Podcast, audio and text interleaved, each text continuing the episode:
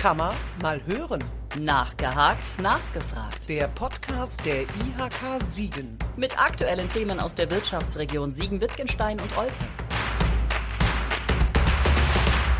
Wie kann ich in meinem Betrieb Energie sparen? Wie können wir Emissionen sparen? Und welche Bedürfnisse haben meine Mitarbeiter eigentlich? Es sind viele Fragen, die sich Unternehmer in der Wirtschaftsregion Siegen, Wittgenstein und Olpe heute stellen. Sie nehmen ihre gesellschaftliche Verantwortung heute ganz anders wahr als noch vor 30 Jahren. Dass das aber keine Bürde oder Belastung sein muss, darüber sprechen wir heute in einer neuen Folge von Kammer mal hören, dem Podcast der Industrie- und Handelskammer Siegen. Mein Name ist Kim Miriam Jutt und ich bin heute zu Gast bei Frank Klein von der Hermann Münker GmbH in Siegen-Birlenbach. Schön, dass ich bei Ihnen sein darf. Hallo. Holz Münker ist ja der Spezialist in Siegen und Freudenberg für Parkettfußböden, für Terrassensysteme, Türen oder Möbel aus Holz. Mit dem Fokus auf Produkte aus einem natürlichen Werkstoff sind Sie per se schon ein Unternehmen mit Blick für die Umwelt. 30 Mitarbeiter haben Sie und Sie haben im Prinzip den Hebel gezogen, den es bei den meisten Unternehmen gibt, um Holzmünker umweltfreundlicher zu machen, nämlich über das betriebliche Mobilitätsmanagement. Das ist jetzt ein sehr sperriger Begriff. Es bedeutet im Prinzip, dass Sie Ihren Fuhrpark ganz bewusst verändern. Wie sieht der heute aus? Der Fuhrpark, äußerlich sieht er so aus, wie er schon früher ausgesehen hat. Nur das Innerliche, das Herz, das hat sich schon geändert. Wir haben unsere neuen Firmenfahrzeuge nun als Elektrofahrzeuge in Form von Hybridfahrzeug bzw. einem Vollelektrofahrzeug ausgestattet.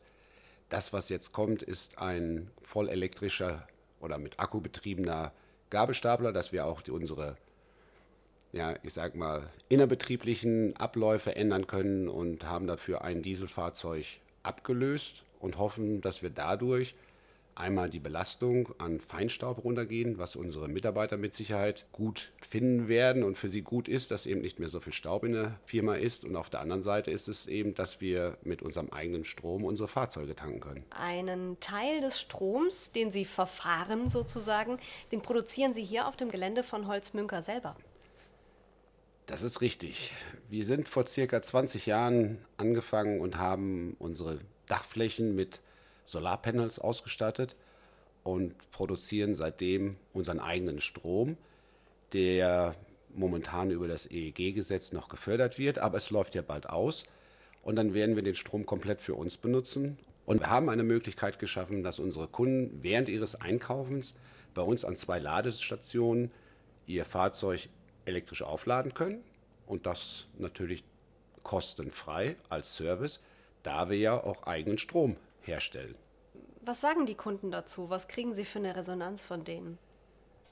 Wir kriegen auch vor allen Dingen Resonanz von Kunden, die kein Elektrofahrzeug haben, dort stehen und parken und dieses Riesenschild sehen und die Anlage sehen und sagen, oh, das ist ja cool hier. Und andere, die mittlerweile haben wir zwei, drei Kunden, die öfter mal kommen, die Elektrofahrzeuge haben, die fahren wie selbstverständlich an die Ladesäule, schließen an, lassen ihr Fahrzeug in der Zeit tanken und fahren danach nach ihrem Besuch wieder weg und haben eben keine Kosten. Und wir haben natürlich auch für unser Image ein bisschen was getan, weil wir mit unserem Holzwerkstoff ja eigentlich schon einen nachwachsenden Werkstoff haben, einen umweltfreundlichen Werkstoff. Und das wollen wir auch mit unseren Unternehmen so ein bisschen fördern, dass wir sagen, wir als Unternehmer haben die Möglichkeit, das auch nach draußen zu bringen. Und über den Weg Strom, den wir jetzt hier haben, versuchen wir das weiterzumachen. Ihre Mitarbeiter haben ja im Prinzip auch was davon. Sie bieten jetzt auch E-Bike-Leasing an. Dieses E-Bike-Leasing wurde beim ersten Mal belächelt, als wir es vorgestellt haben. Mittlerweile äh, fahren mehrere Mitarbeiter von uns E-Bikes und es wird jetzt auch bald noch eins kommen. Auch das ist ein Teil, wo es nicht nur darum geht, die saubere Energie zu benutzen. Äh, es sind viele Dinge. Wir fördern unseren Mitarbeiter, dass er, ich sage es mal, an die frische Luft kommt.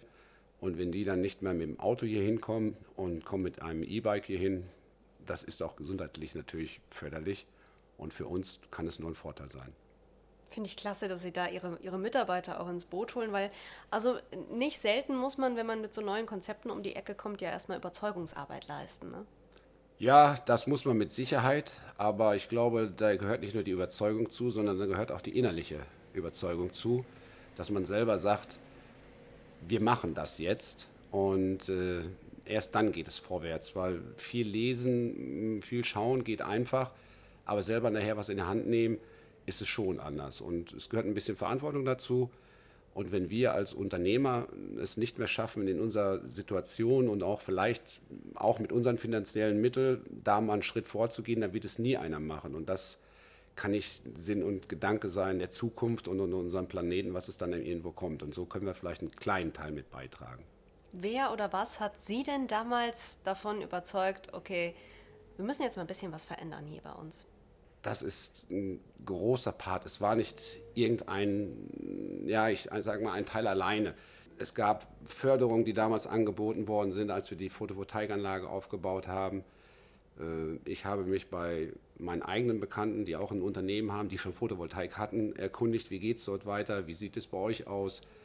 Wir haben hier als äh, Geschäftsführer mit dem Herrn Hillen auch zusammengesessen und gesagt, wollen wir das machen, können wir unser Dach so machen und am Ende haben wir irgendwann dann gestanden und gesagt, wir sind so überzeugt, dass wir gesagt, wir machen das. Und dann geht natürlich vieles los, das Bauvorhaben, die Genehmigung und so ist es eigentlich angefangen und heute sind wir da, dass wir, da wir als beide als Geschäftsführer zwei Kinder haben, unsere Kinder und schon nochmal anstupsen, wenn man mit ihnen am Tisch sitzt und sagt, Papa, was ist morgen, wo geht es dahin und warum macht ihr nicht äh, was anderes oder helft doch ihr wenigstens. Unsere Kinder, wie ich persönlich habe zwei Söhne, die dann schon darauf achten, was in ihrer Zukunft kommt. Und sie haben eine andere Einstellung wie wir vielleicht. Aber wir sehen es eben so, dass wir auch die Aufgabe dafür haben, dafür zu sorgen, das wenigstens anzustoßen. Wir werden die Welt nicht alleine retten können, aber wenn keiner was macht, geht es gar nicht. Manche Unternehmer brauchen vielleicht ein bisschen mehr als Anreiz, als äh, nur in Anführungszeichen äh, die gesellschaftliche Verantwortung. Was würden Sie sagen, haben Sie als Unternehmer davon, auf jetzt von der Umstellung? Also wir haben mit Sicherheit sehr viel davon. Das äh, drückt sich nicht gleich unbedingt immer in Profit aus, wie ein Unternehmer oft denkt, oder das ist äh, mit Sicherheit nicht der richtige Grundgedanke, um das zu, anzutreiben. Da gehören andere Dinge mit zu aber auf Dauer äh, wird es sich mit Sicherheit für uns, ja, ich kann man es vielleicht flapsig sagen, bezahlt machen in vielen Dingen. Äh, wir werden draußen als Unternehmen anders gesehen, alleine durch die Dinge der Ladestationen, was viele Kunden jetzt mitbekommen haben. Äh, man sieht es auch, dass ein Unternehmen vielleicht auch innovativ ist und sagt, ich bleibe nicht nur einfach stehen und, und mache nur einfach meine Arbeit. Dann gibt es Arbeitskräfte, die sowas auch kriegen, die wir benötigen. Und vielleicht ist man auch da interessanter. Alle diese Punkte kommen ja dann alle zusammen, damit man irgendwo so ein Allgemeinbild von einem Unternehmen hat. Und wir möchten natürlich auch vom Image her da stehen und sagen, wir arbeiten mit einem Werkstoff, der aus der Natur kommt und, und, und ein guter Werkstoff ist und wollen das nochmal untermauern ja, mit diesem grünen Gedanken, der dahinter hegt. Ne? Jetzt haben wir mal ganz runtergebrochen auf das Finanzielle. Rechnet sich der Umstieg von, äh, von Diesel auf Elektroauto? Muss ich ganz klar sagen, nein. Wenn ich das reine finanziellen Effekt sehe, muss ich sagen, nein. Wenn ich dann aber weiter in die Zukunft blicke, dann muss ich schon Jein sagen und irgendwann wird es mit Sicherheit anders kommen. Weil wenn man sagt, man verbraucht weniger oder es ist alles kostengünstiger, das ist nicht richtig, weil ich muss ja auch die Investition sehen, die wir alle getätigt haben. Äh, es ist mehr Kosten bei der Anschaffung dieser Geräte, aber auf Dauer wird es schon was bringen. Und zwar werden wir irgendwann diesen Strom speichern können. Das ist das nächste Projekt, was wir haben. Wir werden einen, einen Akku hier installieren, der vielleicht sogar ins Erdreich eingebaut wird sodass wir unseren gesamten Strom, den wir produzieren, in eine riesige Batterie einspeichern und damit dann unser Unternehmen äh, ja, versorgen, unser eigenes Unternehmen mit unserem eigenen Strom und kaufen dann nur noch das, was an Überbehang da ist, kaufen wir dann zu. Und dann fängt die Rechnung an, am Ende zu sagen, oh, jetzt bleibt doch vielleicht was über. Aber um zurückzukommen auf Ihre Frage, das erste Mal sage ich nein, im weiteren Step by Step sage ich Jein und irgendwann kommt der Punkt, wo der Turnaround kommt, wo man sagt, doch, jetzt ist es richtig. Und wenn ich dann noch da stehe und sage, ich habe was für die Umwelt gemacht und, und das ist gut, dann glaube ich, haben wir alles richtig gemacht. Haben Sie da ein kon konkretes Rechenbeispiel gerade? Ja, das kann ich, weil wir gerade einen äh, großen Stapler kaufen, einen Sechstonner, der eben sonst mit Dieselkraftstoff laufen würde und jetzt komplett in einem E-Fahrzeug kommt, also mit Akkubatterien. Da kann man auch einfach die Preise nennen. Das äh, Dieselfahrzeug hätte uns ca. 108.000 bis 109.000 Euro gekostet und der E-Stapler wird uns jetzt knappe 139.000 kosten. Dementsprechend, wenn man jetzt einfach nur die Zahlen sieht, weiß man, wo der Unterschied ist. Aber nochmal, am Ende geht die Rechnung nachher auf, wenn wir dieses Fahrzeug jeden Tag mit unserem eigenen Strom tanken, dann wollen wir mal sehen, wo wir nachher landen. Und da ist noch eine Sache, die äh, Sie mir im Vorfeld erzählt haben, die mir jetzt gerade auch noch dazu einfällt. Sie hatten doch mal einen LKW gekauft, der viel größer war, als äh, Sie eigentlich brauchten oder Sie wollten den kaufen. Welcher Gedanke stand dahinter? Das resultiert daraus, dass wir einen neuen LKW kaufen, der also größer ist, wie wir ihn als Last brauchen, weil wir das Fahrzeug nicht immer zu 100 Prozent auslassen möchten. Aber dadurch fahren wir mit diesem Fahrzeug in einem Bereich, dass es irgendwo zwischen 60 und 85 Prozent Auslastung läuft.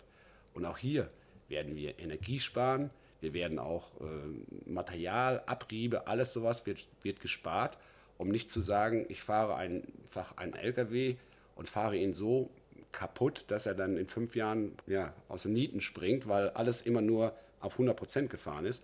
Und dadurch haben wir natürlich gesagt, das sind lieber eine Nummer größer, vielleicht auch hier ein paar Cent mehr investieren, aber dafür eben länger, haltbarer und es ist nicht alles sofort kaputt. Das finde ich nämlich ganz interessant. Da sieht man dran, dass äh, den Betrieb einfach mehr mit Blick auf Energie und Ressourcen zu führen, das heißt ja dann nicht zwangsläufig, dass man jetzt nur noch Elektrofahrzeuge fahren muss, sondern dass man auch ein bisschen, äh, bisschen guckt, in, wie können wir in unserem äh, Betrieb einfach Ressourcen und Materialien schonen und äh, langfristige unternehmerische Entscheidungen treffen, ne, wie Sie schon gesagt haben.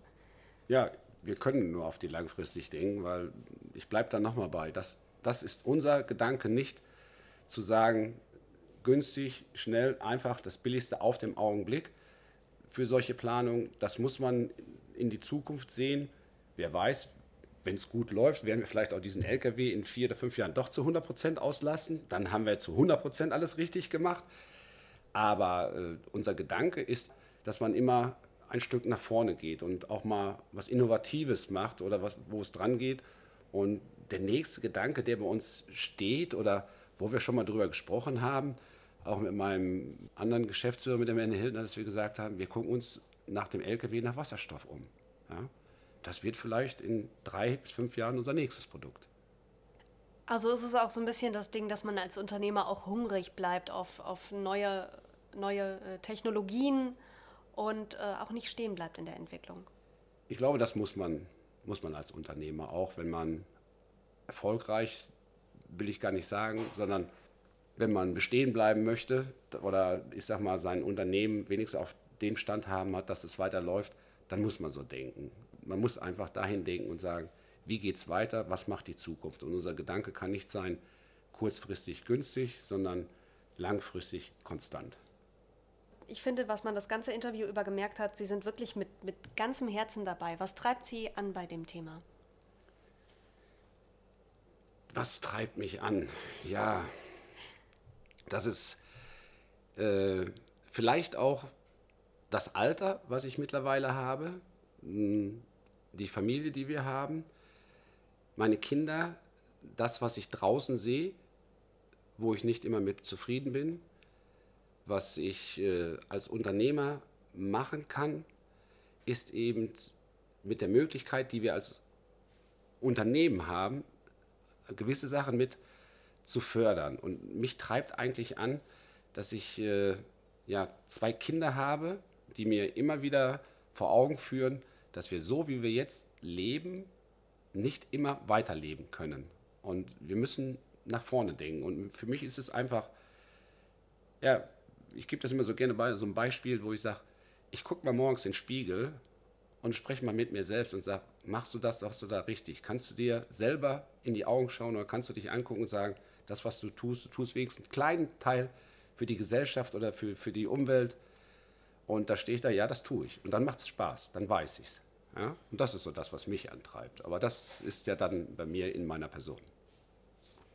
Herr Klein, vielen Dank für das Gespräch. dass Sie uns äh, einen Einblick gegeben haben und auch so ein bisschen von Ihrer Inspiration erzählt haben. Und wer sich jetzt seinerseits inspiriert fühlt und sagt, boah, eine Solaranlage auf meiner Firmenhalle, warum eigentlich nicht? Oder ein E-Stapler, das ist eine super Idee.